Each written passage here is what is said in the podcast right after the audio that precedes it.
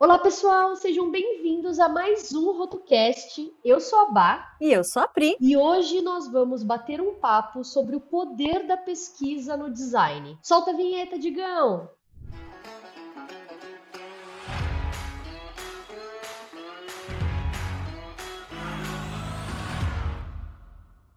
Nossa, faz tempo que a gente queria chamar esses convidados, né, amiga? Né, Bá? Nossa. E aí, hoje, finalmente, a gente conseguiu. Gente, nossa, Digão até coloca uma vinhetinha assim de palminhas. É, é. A gente conseguiu chamar a Diana e o Daniel Padilha para esse cast, que vai ser o poder, o maior poder de todos, que é o poder de juntar esse, esse, esses dois num bate-papo sobre pesquisa, sobre design, sobre o poder do design no mundo, enfim. Sejam muito bem-vindos, Diana Coe. Obrigada. E Daniel Padilha. Imagina, Olá, a gente, a gente que Obrigado, agradece. obrigado. Tô feliz, tô feliz. Hoje a gente, vai, falar sobre o poder da pesquisa no design. A gente trouxe então a Diana e o Daniel Padilha, porque a gente vê assim, eu e a Bá, a gente acompanha o trabalho de vocês dois, a gente vê assim que vocês têm uma, acho que são dos que mais se aprofundam, assim, que vão realmente fazer uma pesquisa imersiva, sabe? Se aprofundam.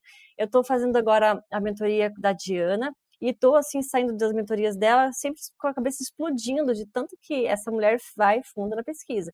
E o Dan a mesma coisa, a gente vê também pelos materiais da Ugly Lab, que facilitam muito é, esse processo todo de imersão, de entender os arquétipos, de entender realmente é, o público-alvo, a persona. Então, a gente queria falar hoje sobre isso, sobre a importância realmente da gente fazer uma boa pesquisa e mostrar um pouco assim do, quais caminhos a gente poderia seguir para quem está é, ouvindo a gente. A gente tem muito um, ouvinte que está começando ainda na área de design, então ainda não entende realmente é, como fazer, por que fazer. Eu acho que esse cast vai ser assim bom para mostrar esse horizonte para eles e, e, trazer eles para esse caminho que é o mais ideal, né, para quando a gente começa um projeto, seja ele de embalagem, de marca, enfim, de qualquer coisa. O que, que vocês acham assim? O que, que a gente poderia começar falando para esse pessoal que está ouvindo a gente, né, sobre por que, que a pesquisa é de fato tão importante? Eu vou jogar a bomba pro Dan primeiro. Obrigada, tô aqui Bom, com vamos lá. bolinha. Cara, eu vou começar com a frase do ET Bilu. Lembra do ET Bilu? Busquem conhecimento. Sabe aquelas coisas? Ah, tipo, é esse lance, cara. É, não, mas é verdade, porque é, primeiro eu acho que todo profissional que trabalha diretamente com design ou indiretamente com design é, é uma pessoa curiosa, né? É uma pessoa que Uhum. tem tesão em descobrir as coisas. Então eu acho que está muito intrínseco, está muito é, inserido dentro do nosso trabalho, do nosso dia a dia, você pesquisar coisas. Aí você tem níveis, né? Você tem níveis de profundidade, é, onde você vai depois, né, futuramente, conectar pecinhas que você ainda não conectava antes. Então acho que o ponto de partida é esse, assim, se você tem tesão, se você tem uma curiosidade incurável, né, naturalmente você vai ser uma pessoa que vai pesquisar mais sobre o tema. Né? E eu digo tema, tema diverso, porque às vezes a gente pega umas coisas cabulosas, né? E é uma outra coisa que eu acho muito foda. A gente trabalhar com design uh, e da forma mais aberta também, tá? Uh, o design pode ser design de moda, design gráfico, etc. Né? Uh, a gente obrigatoriamente aprende coisas que a gente não fazia ideia, assim, que a gente nem sabia que existia muitas vezes, né? E eu acho que, pelo menos para mim, isso é o que me dá mais tesão, assim, no dia a dia de trabalho. É você sempre estar tá aprendendo algo novo, você pesquisando coisas que você não fazia ideia realmente, e aí no final você fala assim, caralho, preenchi mais uma caixinha, ou consegui completar um pouquinho mais esse meu tubinho de repertório. Acho que é mais por aí. Nossa, isso é muito verdade. Eu tava, a gente tava na mentoria ontem com a Diana, e aí uma das, das alunas falou assim: Ah, é muito bacana que eu descobri que borboleta faz cocô. Eu falei, meu Deus, eu não, sabia disso. Faz, Não, faz, aliás, não faz cocô. Eu falei, olha, aí, faz uma coisa que eu, curiosidades estranhas, a gente até pensou em fazer uma, um termo curiosidades estranhas. E eu acho legal isso, a gente, de, de você falar de ser curioso e buscar coisas fora do nosso mundinho, assim, porque a gente faz conexões depois, né, lá na frente, para ter ideias, né? Até isso para aflorar a criatividade também. né? É, esses dias eu estava até conversando com uma cliente uh, de uma marca de chocolates que ainda não existe, né? E ela estava me explicando um pouco sobre o processo de chocolate. Porque é uma Uhum. marca bean to bar, né? Então, tipo, ela pega o grão do cacau e aí ela gera o, o chocolate dela a partir dali. É, E assim, eu não sabia, por exemplo, que o chocolate tinha um tempo de maturação. E aí, para o chocolate ficar Olha. mais gostoso, ele tem que maturar, tipo o vinho Sim. que fica lá na barrica de carvalho, a cachaça. Juro, gente, eu consumo chocolate desde que eu existo, sabe? E nunca tive uma explicação nesse nível de profundidade.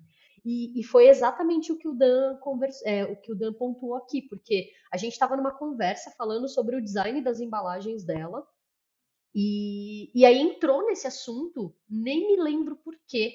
E aí a gente foi, papo vai, papo vem, e ela começou a explicar um pouco sobre o processo e tal que eu já tinha previamente entendido lá atrás no briefing, né, nessa, nesses, nessas etapas iniciais, mas agora sim, isso não fez uma diferença muito grande para o projeto especificamente, mas foi um, um, um, conhecimento ali meio que aleatório que eu adquiri sem querer e que com certeza vai me trazer insights talvez para o projeto dela no futuro ou para outros no futuro, para outros segmentos, enfim. Então essa estar talvez disponível para receber esses conhecimentos e entender que você precisa, tipo no filme Divertidamente, sabe? Colocar em cada um na sua prateleira, assim, diferente.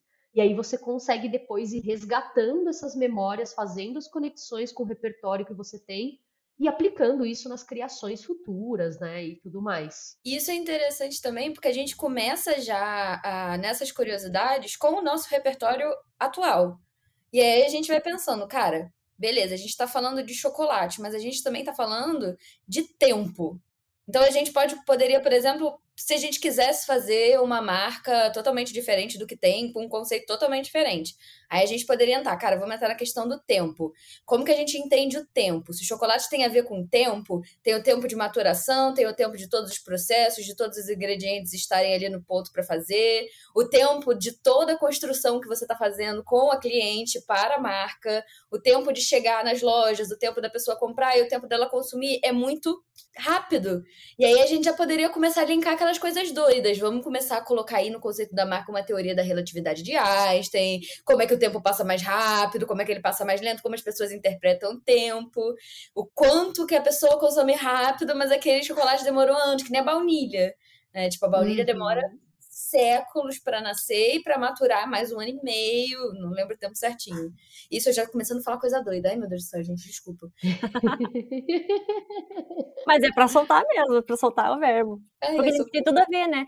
A pesquisa ela vai acabar ajudando depois no processo criativo para realmente sabe, dar o gatilho ali da criatividade, que muitas vezes a gente se vê num bloqueio, meu Deus, para onde eu vou? Mas se você não tem uma base, uma, pes uma pesquisa inicial do que, que é o projeto, do que, que é esse chocolate, do que ele é feito, né? A essência.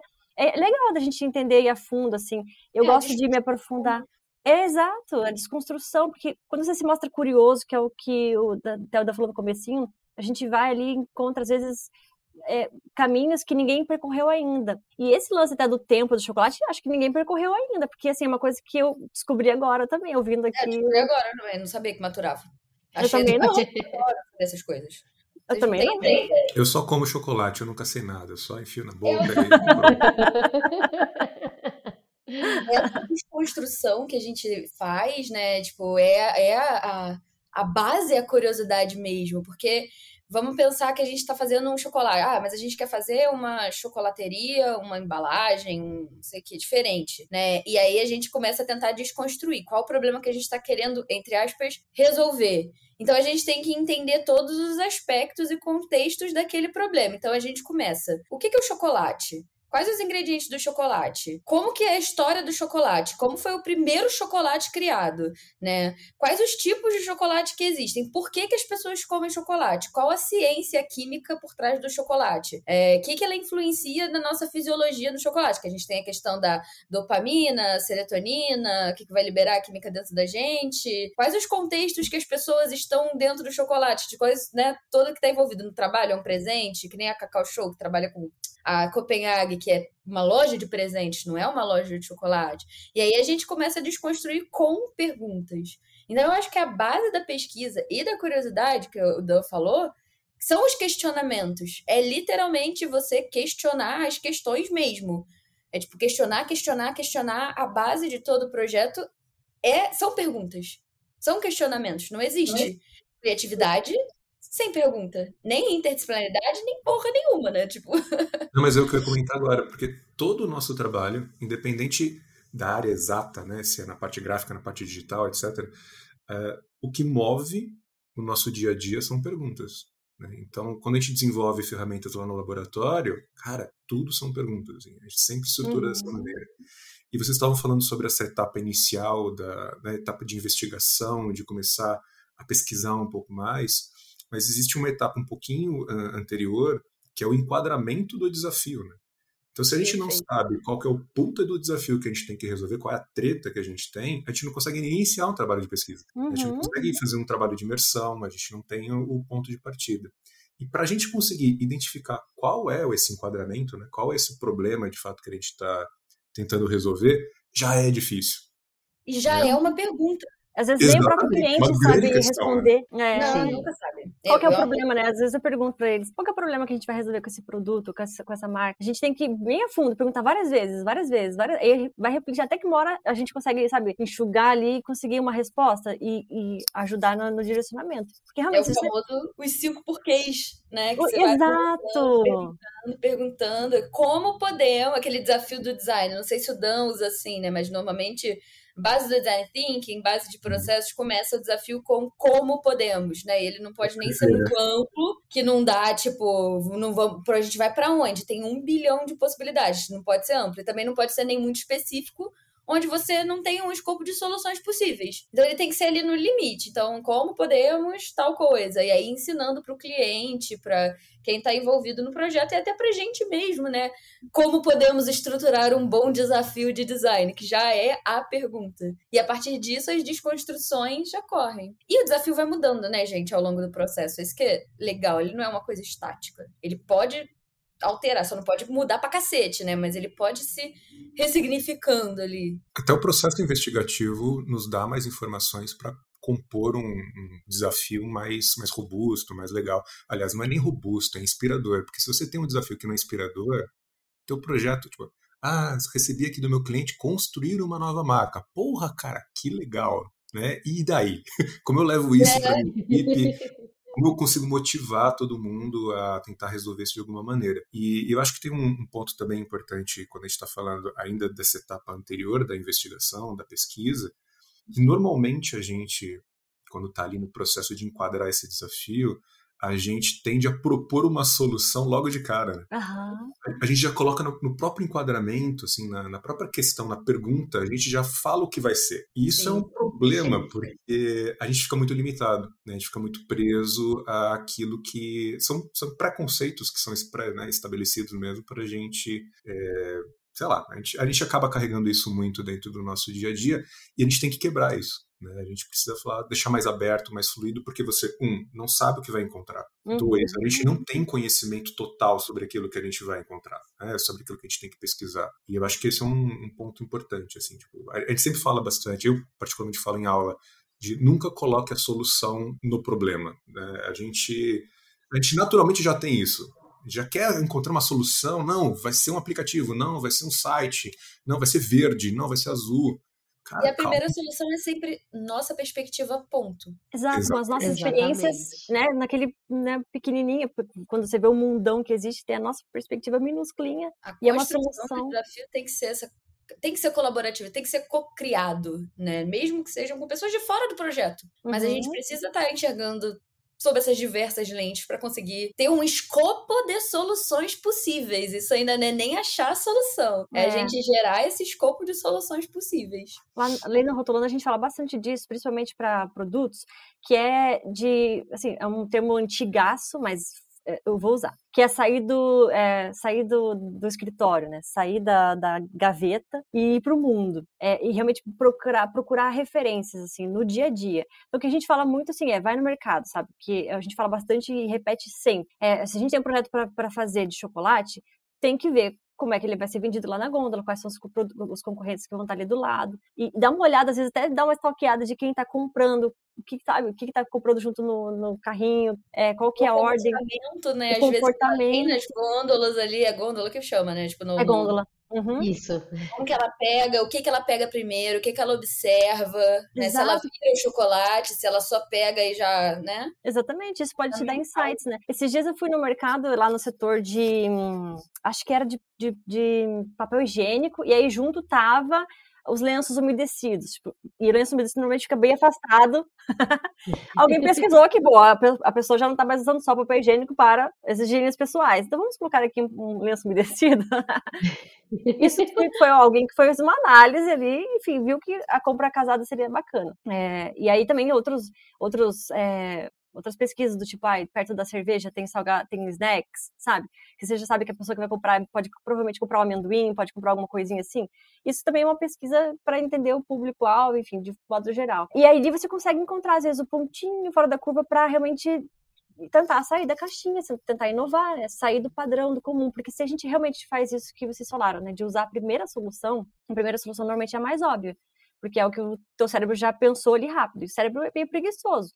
Você tem que forçar ele realmente a, a sair daquela bolha inicial. É um músculo, né? A nossa é... neuroplasticidade, digamos assim. Exatamente. Exato. E aí, para você, inclusive, ter uma criatividade um pouco mais apurada, você precisa também ter essa, esse mecanismo constante de exercitar todas essas funções. Então, por exemplo, o que eu levei para minha vida, na época que eu me sentia, de certa forma, menos criativa do que eu acho que eu sou hoje, eu não entendia a fundo e eu não ia para além da primeira o primeiro rascunho que saiu da minha mão, sabe? Uhum. A primeira ideia que veio na minha cabeça. Eu achava que, cara, é, era um momento eureka que todo designer, todo artista tem ali, sabe?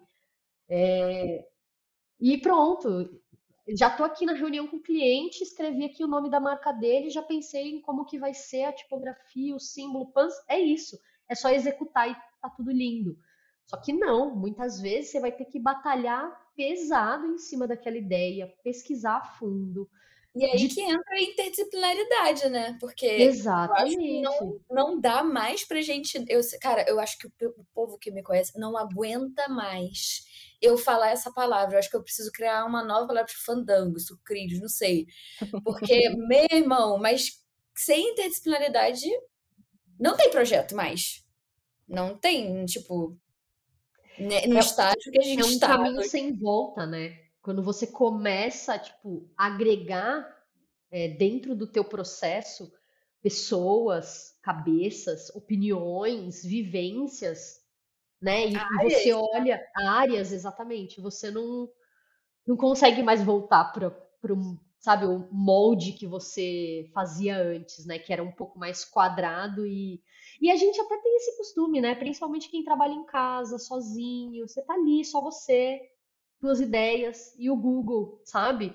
É a única ferramenta que vai para o mundo, assim, que você tem ali na palma da mão, né? Só que ainda assim muito limitada em questão de vivência, de sentimento, de experiência, de comportamento. Então, assim, é, até o que a Pri comentou, né, que a gente sempre fala, vai no mercado, porque lá que você vai conseguir realmente ter essa experiência de como que as pessoas ali estão enxergando aqueles produtos na gôndola, é, como que as pessoas estão enxergando que tem mais destaque o que não tem, sabe? Porque às vezes a gente estuda de uma forma que é, na nossa mesa aquele produto parece ser espetacular e que ele vai chamar muita atenção, mas chega lá na gôndola e ele se ele se ofusca por pelo brilho dos outros, porque os outros brilham um pouco mais do que você imaginou que brilharia, sabe?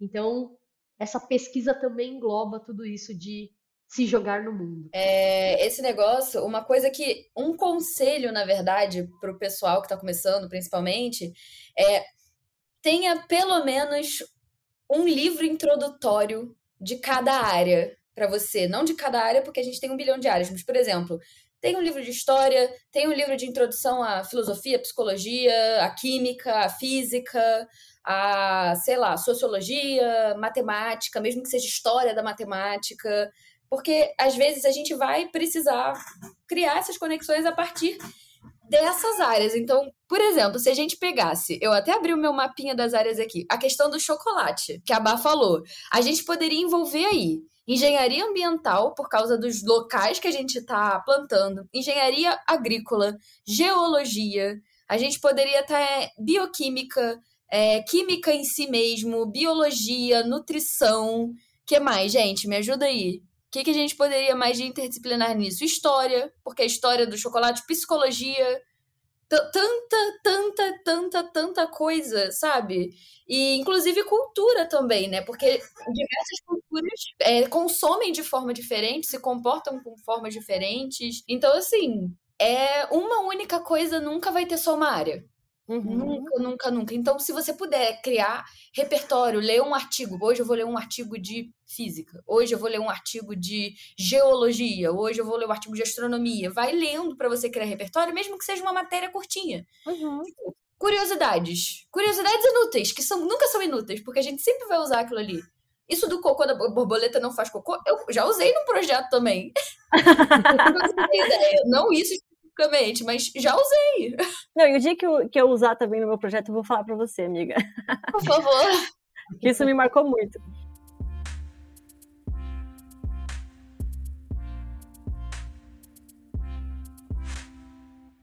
Eu acho que a gente quis gravar esse cast hoje sobre o poder da pesquisa, porque normalmente a gente. É, eu fiz muito isso, e eu acho que é, quem está começando também não tem essa expertise de quando entra um projeto novo, seja de marca ou embalagem, a pessoa já, a gente já acaba abrindo já o Pinterest ou o Behance e faz exatamente o que o Dan falou, já, já procura a solução sem entender realmente os porquês, né? Acho que batendo essa tecla de esquece, esquece um pouco esse mundo antes de qualquer coisa, vai fazer pesquisa realmente de, de cultura, né? Entender o que, que é esse projeto antes de abrir o Behance e jogar lá né? chocolate. Você vai encontrar chocolate, inspiração. chocolate. Exato. Você vai encontrar algo que já foi criado. Você vai ter que sofrer para criar algo diferente, ou então você vai acabar fazendo a mesma coisa que todo mundo já fez, né? Eu tenho uma pergunta para vocês. Posso fazer? Opa, pode. Vamos lá. É... Por que vocês acham que a gente tem hoje meio que uma uma pasteurização, uma neutralidade. Aí falando especialmente da parte da construção visual, tá? De identidade, de universos visuais. É, a gente está aqui falando de pesquisa, a gente está falando de imersão, acho que é, tá bem claro para todo mundo isso. Mas por que, que a gente conhece tantos profissionais no mercado que não executam a etapa de investigação? Né? Tipo, o que, vocês imaginam assim que está rolando? Eu tenho algumas, algumas vozes na minha cabeça que falam algumas coisas para mim, mas eu queria saber também a opinião de vocês sobre. Eu tenho uma opinião de que acaba sendo entrando no, no subconsciente e, a, e aí, por exemplo, sei lá, fintechs, você vai ver Behance, todas são iguais agora, né? E aí, quando o cliente chega, ele já acha que tem que ser aquilo, porque aquilo já tem cara de fintech. Até que venha alguém e quebre isso. Mas eu acho que para esse alguém vir quebrar, precisa ter coragem. Eu acho que tem faltado isso, assim. A gente até conversou, uma conversa com o Fábio Mestrini, que é um professor de embalagem, que fala justamente isso, a falta, o medo de quebrar padrões. Eu acho que é isso que tá mais pegando, assim, sabe? Amei isso. isso que a Pri falou muito, tipo, eu acho que é uma junção de medo, né, com imediatismo, com uhum. falta de processo, com falta de defesa. Não sei defender, tenho medo do cliente querer algo padrão, que aí entra no medo também, né? Tipo, ah, eu vou criar uma coisa diferente, o cliente não gostou. Mas o cliente não gostou porque não gostou. Às vezes faltou ali uma defesa, faltou ali um processo, faltou ali ter uma educação do próprio designer e do próprio cliente para preparar ele para isso.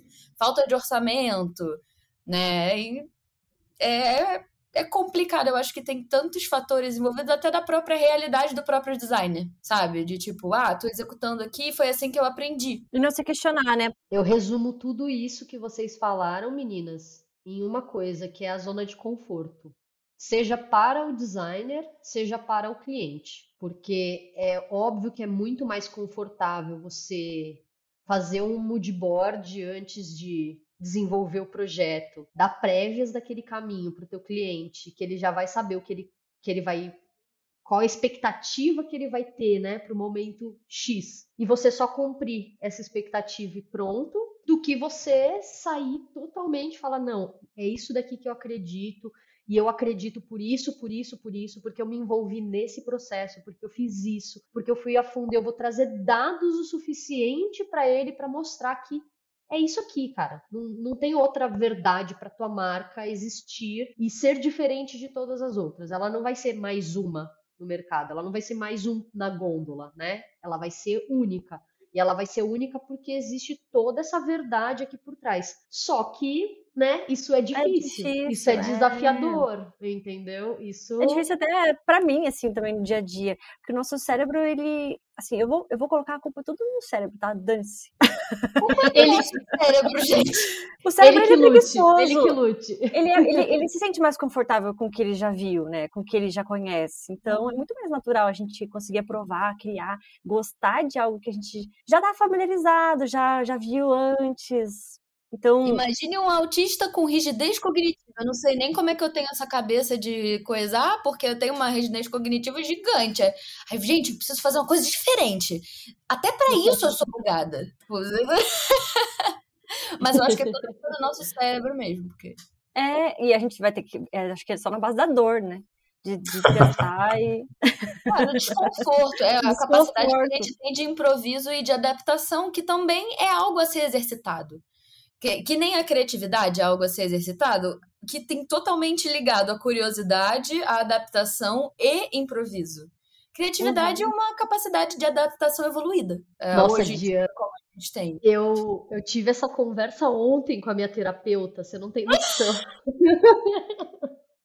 Porque eu falei para ela, eu falei, falei para ela, falei, olha, eu já entendi que quando eu vejo que eu não tô tendo o mínimo controle sobre as situações na minha vida, ou seja, que eu vou ter que improvisar caso aconteça algo não esperado, eu a minha ansiedade fala: "Opa, tô aqui". Eu já entendi que esse é o fluxo. Como eu saio dele? Aí ela deu risada assim.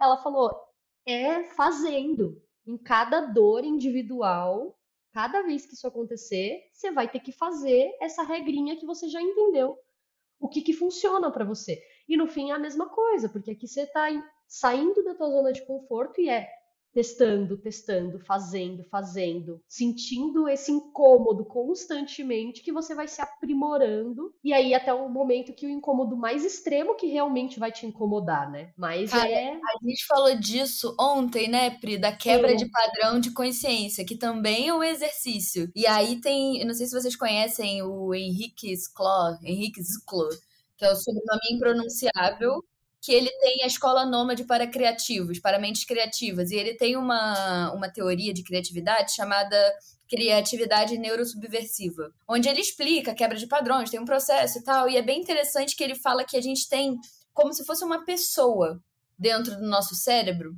que, sei lá, a gente chamou de sucrilhos, né? Ele chama de pedrão, que é o pedrão controla os padrões. Então, assim, nosso cérebro ele precisa de lógica. A natureza funciona com padrões e lógicas desde sempre. Por que, que a gente seria diferente? Então, assim, sempre que a gente está quebrando um padrão, é algo que o nosso cérebro não conhece. Então, ele aperta um botão ali de que tem alguma coisa errada, porque ele quer economizar energia. E quando quebra, a gente quebra padrão, ele está gastando mais energia. Ele é preguiçoso, o nosso cérebro. Então, assim, você está seguindo padrões que você já conhece, ele te pé, e aí te dá coisas boas, né? Sentimentos bons, de não incômodo. Quando você quebra o padrão e causa esse desconforto, é porque o pedrão, o sucrilho, está lá apertando pé, pé, pé, e você está fazendo alguma coisa errada. E isso tem a ver com dor. Então é muito uma coisa de dor e recompensa que a gente tem na nossa cabeça, de certo e errado, do quebrar padrões ou não. Então a gente exercitar diariamente, quebrar esse tipo de padrões com exercícios diversos, seja o que for, pensamentos diversos, a gente está lá bugando o pedrão, o, o, o, a pessoa que está lá controlando nossos padrões, e isso cria um novo padrão, que é o Sim. padrão de quebra que é o padrão de ruptura, de que você vai ficar sempre é, menos incomodado, mais confortável, com menos medo, com menos aquele, aquela, aquela pressão, aquela, aquela eu, eu ia falar presidade, não existe essa palavra. Porque você está preso em alguma coisa. Com menos resistência, né? Com menos Isso, resistência. De... Resistência, perfeito. Então, assim, é um exercício constante a gente bugar o Pedrão, né? Exato. Adorei isso. Inclusive, a gente tem, precisa que bugar o Pedrão mais vezes. Inclusive, tem um livro que é excelente, foi uma das minhas melhores leituras nessa questão, que vocês já notaram, né? Que é um assunto recorrente entre eu e minha terapeuta, que é que é o poder do hábito do Charles Duhigg. Acho que é assim que fala, do Rig, do. Cara, eu tenho assim. vontade assim. de ler esse. Esse livro é muito maravilhoso porque ele fala justamente isso, assim, quanto tempo o nosso cérebro leva para entender que aquilo é um hábito. Então, por exemplo, ah, eu vou começar a fazer academia. Cara, no começo é muito difícil. Quando você cria uma rotina com aquilo, vai, vai ser difícil você não ir vai ser a falta vai ser você não estar lá, entendeu? Você consegue inverter. Então assim, você consegue lendo esse livro entender como o nosso cérebro funciona e como que ele se acostuma com alguma, alguns padrões que às vezes inconscientemente a gente repete a vida inteira e que pronto, é a nossa verdade, pronto, é o que a gente vai levar daqui para a vida, sabe? E entendendo isso, você sabe como quebrar, que vai ser incômodo, mas que depois você pode gerar um novo hábito talvez mais saudável para você, né, que te leve para caminhos mais criativos, que te leve para caminhos é, com maior potencial do que o que você estava no passado. Então fica a dica de, uhum. de uma uhum. leitura espetacular. Sabe o que eu estava pensando aqui agora? A gente, bem, a maioria das pessoas que estão nos ouvindo agora provavelmente são da área de design, de comunicação, de marketing, né? O pessoal que naturalmente é colocado como pessoas criativas, as pessoas são colocadas, uhum. Gente é colocado o tempo todo, né? O pessoal da criatividade, o pessoal que tem aspirações e tal. E, e a Diana tinha comentado brevemente sobre trabalho trabalhos colaborativos, de cocriação, etc. É, e uma coisa que a gente depara bastante, uma coisa que a gente acaba encarando, é que quando você vai fazer um trabalho de cocriação uh, com uma equipe de marketing do cliente que, cara, dificilmente é estimulado a pensar de forma criativa, essas pessoas, elas naturalmente já vêm já com diversos preconceitos e diversas camadas que a gente tem que desconstruir de alguma maneira para mostrar que qualquer pessoa é criativa, né? qualquer pessoa tem essa é, habilidade, né? E isso acaba sendo muito mais desafiador justamente com elas, porque aqui para a gente é natural a gente falar sobre isso. Falar de criatividade, falar de, é, de arte, falar da, de questões estéticas, de pesquisa, isso para a gente é familiar, faz parte da nossa zona de conforto. Né? Para a gente está de boinha. Mas eu acho um desafio muito legal trazer isso para pessoas, então, de, de, independente do tipo de projeto, trazer outras pessoas realmente para o nosso dia a dia, para a gente mostrar que o que destrava essa criatividade, o que destrava esse tesão em pesquisar, é uma coisa que a gente já falou antes, que é o processo. Né? Então, a gente precisa de processos, a gente precisa de ferramentas, a gente precisa de mão na massa para mostrar para todo mundo que qualquer pessoa, né? A, a, a tinha comentado agora sobre a, a, parte do dom, né? Da eureka, de ter um insight e tal. E, e, durante muitos anos eu acreditei nisso. Que, cara, você estuda pra caralho e aí em algum momento isso tudo vai cruzar e pronto, vai vir uma voz do além que vai falar o que, que você tem que fazer. E na verdade não. É tudo que a gente falou até agora, de exercitar o cérebro, é de conseguir estimular cada vez mais pesquisar mais, ter acesso, expansão de repertório, etc, etc. É, mas uma coisa que eu acho muito bacana é começar a fazer isso com outras pessoas, porque a gente imagina que, sei lá, a pessoa ela não tem uh, um repertório tão grande, mas pelo contrário, velho, pelo contrário, tu não Todo tem noção do que a pessoa, o que ela viveu, com que ela conviveu, e tudo isso é muito importante para trazer para um projeto, né? É, eu sei que muitos que estão ouvindo a gente trabalham sozinhos, né? Eu imagino que tem muita gente que está trabalhando sozinho, às vezes faz uma reunião ou outra com o cliente, levanta algumas informações e tal. Mas, assim como a Diana falou de trabalhar com uma linha mais interdisciplinar, é, é, importante pensar numa pluralidade como um todo, inclusive de pessoinhas atuando no projeto. Eu acho que essa é caminho. Ou trocando ideia, uhum. mesmo que pô, não tem orçamento para colocar mais pessoas no projeto. Cara, troca ideia com alguém diferente. É. Tipo, ah, cara, tô com uma ideia maluca aqui, não sei o que, não sei o que, vamos ver. Exatamente, porque eu, depois que eu comecei a trabalhar com parceiros, ou até trocando ideias, seja em grupos, ou qualquer coisa assim, com a Bá direto também troco figurinha com ela eu senti que eu, eu consegui crescer muito mais essa diversi, diversidade assim, de entregas, né? Sua bagagem. Não, é, a bagagem fica mais ampla, né? Então, eu chamo um ilustrador, eu já tenho uma ideia, passo para ele, a gente vai conversando, se adapta dele, traz insights que ele teve uma vivência que eu não tive, e isso só agrega no projeto. Mas mesmo assim, assim, eu, eu tenho muita vontade, assim, se eu pudesse fazer isso, às vezes, sei lá, tirar um mês, um mês sabático. Existe mês sabático ou é só ano sabático? Ah, existe Se a gente falou porque existe, né? Eu queria tirar assim, se eu pudesse, um mês sabático só para é, assistir coisas diferentes, ler coisas diferentes e tentar sair um Meu pouco sonho. da bolha, assim, sabe? Porque a gente às vezes acaba consumindo os mesmos conteúdos, né? É difícil às vezes a gente sair daquilo e, e ficar offline e, não, e, e, realmente trazer coisas aí totalmente opostas ao que está sendo criado. Eu queria muito poder fazer isso um dia. Meu sonho, assim. Tirar Vamos fazer. Vamos. Numa ilha deserta, 30 dias, a gente só vai na biblioteca, fica o dia inteiro lá, lê coisas diferentes. A gente vai voltar super criativa. Cara, isso do Daniel falou uma coisa muito interessante, que é, é realmente as diversas perspectivas. Eu não sei se a Pri conhece por certeza, porque eu falei ontem disso no workshop. Né? Mas você, a Bay e o Dan conhecem o livro Teorias da Criatividade? Sim! Acho que sim, Cara, acredito que sim. No início do livro que eles falam sobre o desafio que um cara de psicologia lá foi tomar posse e o discurso de posse dele foi sobre é, futuros possíveis da criatividade. Cadê o nome do cara aqui que eu salvei aqui? Porque ele falou assim, é, gente, como que a ciência explica a criatividade?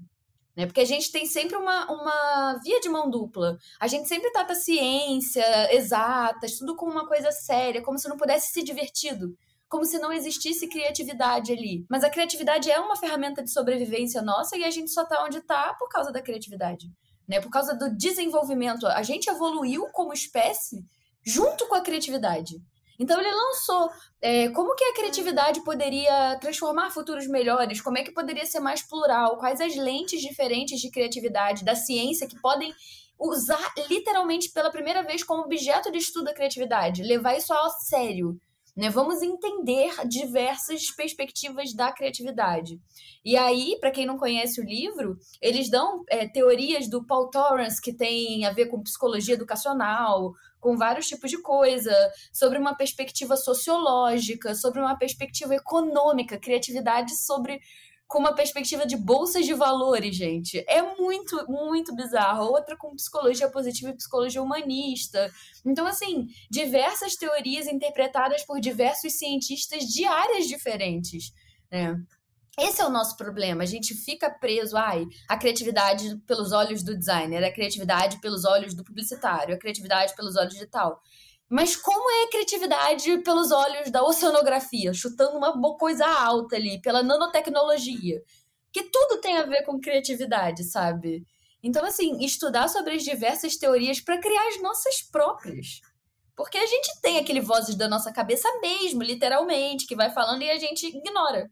Ah, a gente não é o suficiente para criar um negócio assim. Ah, a gente não é o suficiente para pensar tal coisa. Eu penso isso toda, todos os dias, tá? Então, assim, o livro é interessante pra caramba, pra quem gosta de, de, de descobrir coisas novas sobre diversas áreas, né? Eu, eu ia levantar um ponto uh, que eu acho que tem tudo a ver com o que a gente também está conversando, que, beleza, uh, nós temos né, a nossa área incrível, super criativa, como a, a Diana comentou agora, que é interessante a gente olhar para outras áreas, outros segmentos, conversar com outras pessoas, de diversos contextos, inclusive de, de outras culturas, né, outros países. Acho que a gente também está muito preso a, a, uma visão super ocidental. Então, se a gente pega esses livros que nós comentamos, se a gente pega os cases que a gente tem analisado, cara, é tudo ocidente, né? Tudo, tudo. É importante a gente também dar uma explorada é, em outros países e ter uma outra ótica. A gente tem uma força de países emergentes super importante para a gente analisar. Então, cara, o que está rolando no continente africano que é interessante a gente pesquisar relacionado à construção do que é design, sabe? Eu acho que isso é extremamente importante. Mas por que eu trouxe esse, esse ponto? Eu tenho visto a cada, cada vez mais, eu falo isso com muita segurança, primeiro, porque tenho alunos que são designers, né? grande parte dos meus alunos são, e, eu vejo que existe uma. Por mais que a gente esteja aqui falando sobre criativo, criatividade, sobre processos criativos, sobre pesquisa, eu vejo que a gente ainda tem muitos profissionais que são extremamente conservadores, extremamente conservadores, tá? É, eu não estou falando nem na questão de busca, tá? A pessoa pode pesquisar mais, a pessoa ela pode experimentar bastante, mas ela ainda mantém um pensamento conservador. E aí esse pensamento conservador ele está atrelado à parte criativa, à parte estratégica, no desenho, no esboço e etc. Né? E eu também queria saber a opinião de vocês sobre isso. Se, você, se eu estou aqui só é, tendo esses devaneios ou se vocês também sentem essa padronização, esse, essa força tradicional e conservadora no, na parte de desenvolvimento de tudo que a gente está falando. Nossa, eu amei o que você falou, porque assim, eu senti até uma, uma coisa para mim também, assim, sabe? Da gente se forçar a, realmente a sair mais. Desocidentalizar. Desocidentalizar. Desbranquializar. Desnudar. Porque é, tá tão, acho que, cíntrico que a gente às vezes faz até sem pensar, né? Gente, mesmo pesquisando, igual eu da mesmo, mesmo pesquisando, mesmo indo a fundo, quando você vê, você escolheu uma alternativa um pouco mais tradicional e não se destaca, né? Não, você tá ali no meio de todo mundo, igual, igual a todo mundo. Sim, eu tô assim eu vou, vou refletir, eu acho que vou levar isso para mim, assim. Eu tenho que fazer esse exercício diário. Eu gosto dessas uhum. conversas justamente pra gente, é, pra gente, sabe, doeu em mim, assim, esse, essa Desculpa. frase, assim. é, mas tem que doer na gente mesmo. Mas tem que doer, só, exatamente, a gente só vai evoluir se doeu. Porque se doeu, aí a gente, opa, peraí, é verdade, eu nunca tinha pensado por esse lado. De tentar realmente sair do, do, tradicional. A gente se acha às vezes super ousados, porque ah, sou criativa, imagina, tenho coisas diferentes no meu portfólio ali. Mas se eu for olhar, eu acho que existem padrões, assim, que dá, daria para ter quebrado, entendeu? E eu acho que é legal a gente fazer essa reflexão sempre que a gente puder, né? Em todos, o início de projeto pode, inclusive, ser uma ferramenta. Exato. Criar uma ferramenta disso. Como que esse projeto pode é, sair da visão ocidental, branca, é, cis, hétero, uhum. é, sem deficiência, como que esse projeto, independente de qual seja o projeto, ele tem que, por exemplo, trazer acessibilidade. Exato. Seja para deficiências é, físicas ou deficiências invisíveis. Visuais, é. né? Então, como que a gente pode trazer visões de pessoas com deficiência para a embalagem que a gente está criando? Essa embalagem de chocolate ela vai ser acessível para uma pessoa, por exemplo, que não tem mão. Vamos, cara, uma embalagem de chocolate para uma pessoa que não tem mão sabe? Como que ela é? Ela é fácil de abrir, ela é não sei o quê. Isso eu tô jogando aleatoriamente. E talvez seja interessante aí até aí uma criação de uma nova ferramenta para quebrar isso. Uma ferramenta mesmo, um canvazinho que, que qual é a visão, o é, que, que esse projeto que a gente pode desocidentalizar, o que, que esse projeto que, é, como que ele vai atingir pessoas pretas, como que esse projeto vai atingir pessoas com deficiência, pessoas gordas, pessoas é, trans, pessoas, sabe, literalmente quebrando esses padrões. Você sabe que existe dentro da nossa. A gente tem uma ferramenta no laboratório que chama Brand Platform Canvas, e a última parte do Brand Platform Canvas a gente fala sobre universalidade. Né? E a gente. Legal. A gente coloca em xeque é, toda a estratégia que foi estruturada. Então, a estratégia que foi criada, ou todos os pilares ali que sustentam aquilo que a gente fez até então, são universais? Né? Aí a gente leva isso da forma mais ampla possível. Então, todos os tópicos e outros é também, como a Diana comentou. Oi, desculpa. É uma iteração que vocês fazem Exatamente. ali sobre essa parte. Exatamente. É, Legal. de verdade, a gente sabe que alguns clientes realmente se importam com isso. E tem uma galera que caga um balde. Tipo, não tá nem aí uhum. pra mim. Tá? O que a gente tenta fazer é justamente mostrar o quanto isso é importante é, em várias questões. Na questão de focar o design no ser humano e também na questão de negócio, porque a gente tem que fazer esse equilíbrio sempre quando a gente está falando com o cliente. Né? É, isso é fundamental. Mas a gente sempre tenta trabalhar essa questão da universalidade, que é um termo que eu ouvi a primeira vez, acho que foi em 2016, 2015. E se vocês pesquisarem onde, vocês vão encontrar muito na área da saúde, né, essa ideia da universalidade. Então, o SUS, por exemplo, o SUS ele é universal. Né? Então ele pode, né, ele foi criado para atender qualquer pessoa de qualquer situação, de qualquer contexto, etc, etc. Então a gente vê isso muito enraizado dessa maneira. E aí a ideia que a gente tenta fazer no laboratório é justamente trazer isso para o processo de construção de marca, para a estruturação de uma gestão. Né? Então tudo isso é muito, muito importante. Mas a gente sabe, é, é uma escadinha que a gente tem que subir e construir com muita calma também. Né? Porque tem gente que não vê valor. E aí as nossas provocações, os nossos questionamentos surgem justamente para mostrar é, o quanto isso é importante. Né? Porque tem zilhões de pessoas que a gente não conhece, que estão em contextos completamente diferentes dos nossos, que a gente precisa sim estar tá mais sensível e muito mais uh, atento ao que está rolando. Né? Posso fazer um complemento do que você falou, que eu acho que o pessoal confunde um pouco? Porque quando a gente está falando de universalidade, universalização, é, questões universais, muita gente confunde é, de ser a mesma coisa para todo mundo em todos os lugares. Sendo que não é, porque a universalidade... globalização, talvez, né? Exatamente. Não quer dizer que você vai ignorar todas as diferenças, toda a diversidade para criar algo universal. Não, tem a ver com totalmente diferente com isso, né? Às vezes um produto que a gente está criando, ah, vamos criar um produto universal que pode ser usado aqui e lá nos cafundó de não sei onde. Então, vamos pensar num sabão em pó. Sabão em pó é um produto universal que é o mesmo para todos os lugares. Só que, por exemplo, eles não levam em consideração fatores ambientais como água dura e água mole. Então, a química dele tem que ser tão forte, tem que ser tão potente, que às vezes para um lugar não vai fazer, não, não precisa ser assim, mas para outro, beleza. Então, nesse caso, a universalidade não é como o Dan está falando. Essa é uma universalidade ruim. Né? A gente tem que é, exaltar a palavra de universalidade do, do, da forma certa. E muita gente é, tem esse equívoco. Isso que o Dan falou é perfeito. É isso, é tipo, universalidade é funcionar para todo mundo, levando em consideração as diferenças e não extinguindo elas. Exatamente, exatamente. Então, um complemento, porque eu confundi muito isso também no início.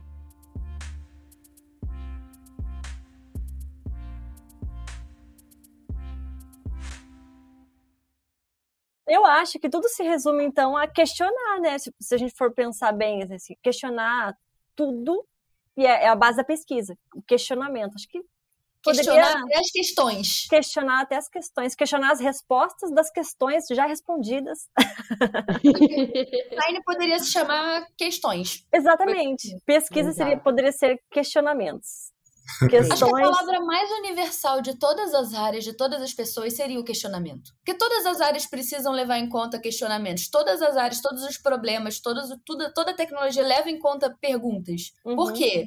Como? Para quê? Né? Tipo, são questões. quem? As perguntas Sim. só vão evoluindo e mudando de parâmetro, mas são questões, são perguntas, né? Acho é que é a coisa mais universal que a gente tem. E voltando para aquele ponto que você falou sobre o Pedrão, né? A ruptura do padrão que a gente tem, ela surge justamente com a pergunta, né? com o questionamento. Porque se a gente não questiona, se a gente não pergunta, se a gente não tem essa provocação, a ruptura ela não acontece. Vocês tinham, acho que foi a Diana que comentou a palavra de subverter, a gente utiliza muito uhum. isso dentro da, da, nossa narrativa de marca no laboratório, que, que é justamente fazer essa virada de chave. Né? Então, subverter é justamente isso, é você ter um sistema hierárquico, uma estrutura pré-estabelecida, e você chega lá e fala, velho, não, isso aqui a gente vai quebrar é, porque não funciona ou porque a gente acredita que não faz sentido. Né? Não é simplesmente uh, dentro de uma linha de pensamento é, de anarquia, não é isso, mas é você conseguir um novo caminho, né? uma, uma quebra de um sistema já, já construído. E eu sinto isso muita, eu sinto muita falta disso no, no nosso mercado. Sabe? É, eu fico um pouco frustrado, assim, eu vejo, eu vejo em outras áreas, né, um, assim como a Diana comentou, pô, sei lá, tá trabalhando com nanotecnologia, tem uma linha de pensamento e uma construção de ruptura muito maior do que a gente que é colocado diretamente como mais criativo ou que é mais, é, sei lá, mais jovial, não sei, não sei qual é o dado, assim. Não, porque tem muito isso, né? O cara tem tipo 89 anos de idade, não, o cara é designer, naturalmente ele super fica novinho e tal, mas é, eu acho muito louco essa, esse pensamento que é colocado pra gente e eu acho que a gente tem que começar justamente a fazer essas rupturas é, pensar em processos, como a gente também falou. Aí você fala, pô, você tá falando de ruptura, tá falando de processo, é que elas vão casar em algum momento. Né? Uhum. O processo ele existe justamente para levantar esses questionamentos, para você é, convergir e divergir várias vezes até conseguir chegar em soluções múltiplas, que é um outro ponto que a gente também conversou até agora, é, que eu vejo que dentro do nosso mercado a gente fica muito preso à única solução, né? O único caminho de trabalho, aquela única entrega, e na verdade não. Né? Ao fim. Pessoa... É, não, tipo, cara, você pode pirar em zilhões de coisas. Aquilo que é entregue para o cliente no final é, foi pensado estrategicamente, foi pensado com carinho, teve pesquisa, mas não é o único caminho. Né? Não é aquela única entrega. Se fosse outros profissionais envolvidos, você teria um outro caminho e às vezes seria uhum. tão bom. Uhum. Né? A gente tá... caminhos diferentes para o mesmo briefing, né? É... Eu acho que será que é porque a gente tem sido bombardeado, porque a nossa profissão é a que mais acho que está conectada, né? Será que é por isso que a gente que o Dan até levantou essa questão de a gente às vezes não explorar tanto essa criatividade que a gente poderia ter explorado, porque se a gente é bombardeado o tempo inteiro, o nosso músculo às vezes não, não, não trabalha, né? A gente acaba sendo absorvido. quando vê, você acha que teve um momento eureka, mas na verdade você já viu aquilo em algum lugar, só não lembra onde. Estava lendo esses dias uma, uma reportagem que diz, ah, não, o livro é Hobby como Artista. Ela tem um, uma, uma parte do livro que é bem bacana, que ele fala assim, acho que 90, 80 e poucos assim por cento das pessoas que acham uma ideia criativa, na verdade, elas só não entenderam a bagagem por trás daquela ideia, porque aquela ideia já existia, só não pegou a referência. Talvez por isso, assim, eu tô tentando pensar, né? Por que, que será que tem tanta criação igual, né? Será que é Sabe o que, que eu acho problema? Eu acho que vem muito da forma com que a gente enxerga o design, por exemplo. Isso é uma coisa que eu passei por um, um processo de entendimento e desentendimento com diversos conceitos, né? A gente vai aprendendo sobre o que é design. Né? Hoje a gente meio que estagnou na questão do design e a solução de problemas. E aí que entra é, a questão do design como início. Quando a gente enxerga o design como solução de problemas, a gente está enxergando o design, o branding, a, a nossa área, todas as áreas como fim. Solução de problemas, acabou. Aquilo ali é o fim. Quando a gente começa a enxergar o design como início, é, as áreas como início, a gente está tendo, abrindo diversas soluções de problemas, diversas possibilidades, diversas oportunidades, diversas perspectivas. Então o design tem que ser ele tem que ter essa visão de início. Cara, isso aqui que a gente encontrou não é o final, isso é o início, que vai desbloquear o potencial criativo das pessoas, que vai fazer essas conexões mais emocionais, que vai abranger um escopo de, de, de detalhes muito grande, mesmo depois do final do projeto. Esse é o problema. A gente acha que a gente é o encerramento. Que a gente está ali solucionando. mas aí que é o ponto que eu acho que é mais foda de tudo que a gente está falando. É, nós somos contratados muitas vezes para resolver é, problemas de design com design, né? a gente utiliza disso, mas as empresas elas não têm uma mentalidade, então elas não têm um direcionamento para utilizar o design como chave de incentivo à inovação. Então, internamente, as próprias empresas não veem valor no design como a gente está falando agora. Uhum. Sabe? Isso é muito foda. Então, a gente acaba sendo, muitas vezes, executores. Assim, a gente já falou isso, isso em outros lugares. Né? Então, é, a gente executa e fez e pronto, acabou. Então, se a empresa ela não é orientada pelo design, dificilmente ela vai conseguir é, extrair o máximo dessa mentalidade. Porque eu não, nem entendo mais o design como uma área, nem como uma profissão. Eu entendo como uma skill mesmo, uma abordagem, né? É, é, na, verdade, na verdade, é mais uma mentalidade. Acho que a, a, o pensamento é mais esse. Tem uma, fase, uma frase do Tim Brown, se não me engano, acho que é dele, que ele fala que o design é muito foda, o design é incrível demais para ficar na mão dos designers. E eu concordo muito com isso. a gente tem que fazer esse, essa, esse deslocamento, sabe? A gente tem que mover um pouco mais essa, esse pensamento e entender que o design ele é plural, ele é para todos. Né? É, só que isso também tem um trabalho nosso diário de mostrar o quanto isso faz sentido dentro dessas outras empresas.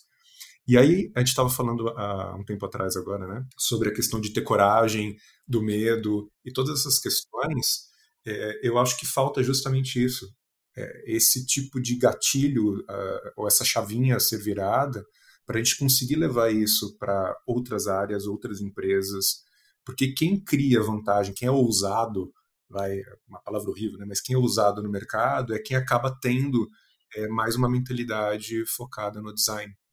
E aí lembrando, não o design estético, né? A gente não está falando aqui da parte visual apenas, mas o design como a porra toda, tipo a, coisa que vai movimentar tudo isso o tempo todo. Eu acho que esse papo assim abriu muito a mente, assim, a minha e acho que de todo mundo que está ouvindo também, que é para a gente pensar realmente a respeito da pesquisa, do porquê que a gente está fazendo aquilo, né? Não só executar, realmente faz, fazer por fazer, mas pensar as estratégias, pensar nos porquês, perguntar, se questionar. E acho que a gente consegue deixar uma pulguinha assim na, na, na cabeça de quem está ouvindo para realmente tentar explorar isso nos projetos daqui para frente, né? Vamos deixar um pulgão?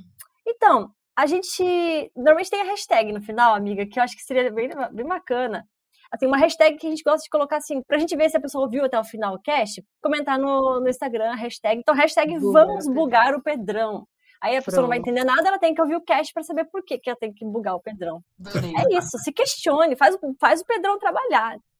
É, faz o Pedrão bugar. Meu Deus, o Pedrão é nossa homeostase, gente. Cuidado também para não. Tô brincando. Eu acho que, inclusive, valia um, um Rotocast 2.0, porque esse papo acho que Ai, ainda ia muito longe. Maravilhosos. Amei eu quero demais. essa nossa conversa num bar. Exato. Nossa, por favor. Bebendo, né, Diana? disso. Bebendo, Ai, né? vamos Bebendo. Niterói, por favor. Vou. Gente, sério, assim, ter chamado vocês foi muito bom, porque vocês trouxeram uma visão muito diferente da que a gente também está acostumado, justamente por vocês terem, vocês são, assim, a gente é muito fã do trabalho de vocês, realmente da profundidade que vocês fazem, as imersões, dos materiais que vocês têm, do Dan, é, lá na- no Tu. Então, ah, Dan, se você quiser também fazer um jabazinho aqui do Tu, Cara, Pode sabe Eu faço um jabazinho aqui do Tu. pode fazer. Eu estava esperando para comprar as ferramentas do Tu. Eu sou cachorrinha mesmo. Eu não sei fazer jabá, eu sou a pior pessoa para fazer isso. Mas o que eu posso falar é que, na verdade, o laboratório feio, então o Deadly Lab, a gente diariamente tenta pensar em todas essas questões que a gente colocou aqui, que a gente conversou um pouquinho, e às vezes a gente consegue, em cima disso, desenvolver ferramentas para facilitar a vida das pessoas. Ou não. Às vezes, às vezes ela não facilita tanto. Humilde. Ferramenta ajuda pra caralho, gente. Só, Exatamente. eu não tô brincando, não. Eu uso, durmo com, faço carinho, passo na cara. É assim, maravilhosa. feitos no laboratório, ela funciona Pois perfeitamente. é. Mas não, de verdade, eu acho que o que a gente tem feito, eu tenho recebido feedback super positivo de tudo que a gente tem executado nesses últimos anos, é, tanto das empresas que têm utilizado, os profissionais, de outros profissionais que estão querendo também é, desenvolver ferramentas, porque acho que é uma coisa que a gente não comentou aqui, mas acho que também é importante. A gente tem muito dessa linha do maker, né, de botar a mão na massa, de executar, e o pessoal também fica muito preso àquilo que a gente está desenvolvendo apenas. O que é extremamente legal pra gente. A gente fica feliz e tal. Mas a, a gente sempre tenta colocar uma provocação no tipo, cara, tu não consegue desenvolver, né? Tu não pode desenvolver a sua própria ferramenta, transformar tudo que você pesquisou, como a gente estava falando até agora, em uma estrutura lógica de trabalho. né? Então, eu acho que é mais, mais por aí. Eu acho que a gente tem que fortalecer mais esse pensamento de aprender fazendo, de botar a mão na massa, de executar, de pesquisar. Então, é muito do que eu, pelo menos, defendo no laboratório. A Diana também também defende bastante dentro do trabalho dela, do dia a dia, imagino, né? A gente já conversa pra caralho já há um tempão. Eu quero a nossa parceria. A gente vai fazer, cara, a gente vai fazer uma ferramenta junto, você sabe, né? A gente conversou tem o quê? Uns meses, né? A gente tem uma sequência de desenvolvimento de, de ferramentas. É, no momento a gente está fazendo um estudo, inclusive terminando aqui a, a gravação, eu já vou entrar numa outra reunião para justamente ver sobre isso. Que inclusive a Diana uma parte da nossa pesquisa. A gente está falando sobre emoções e sentimentos, então a gente vai desenvolver uma ferramenta sobre isso. E Nossa. há profissionais que trabalham com a parte estratégica e criativa.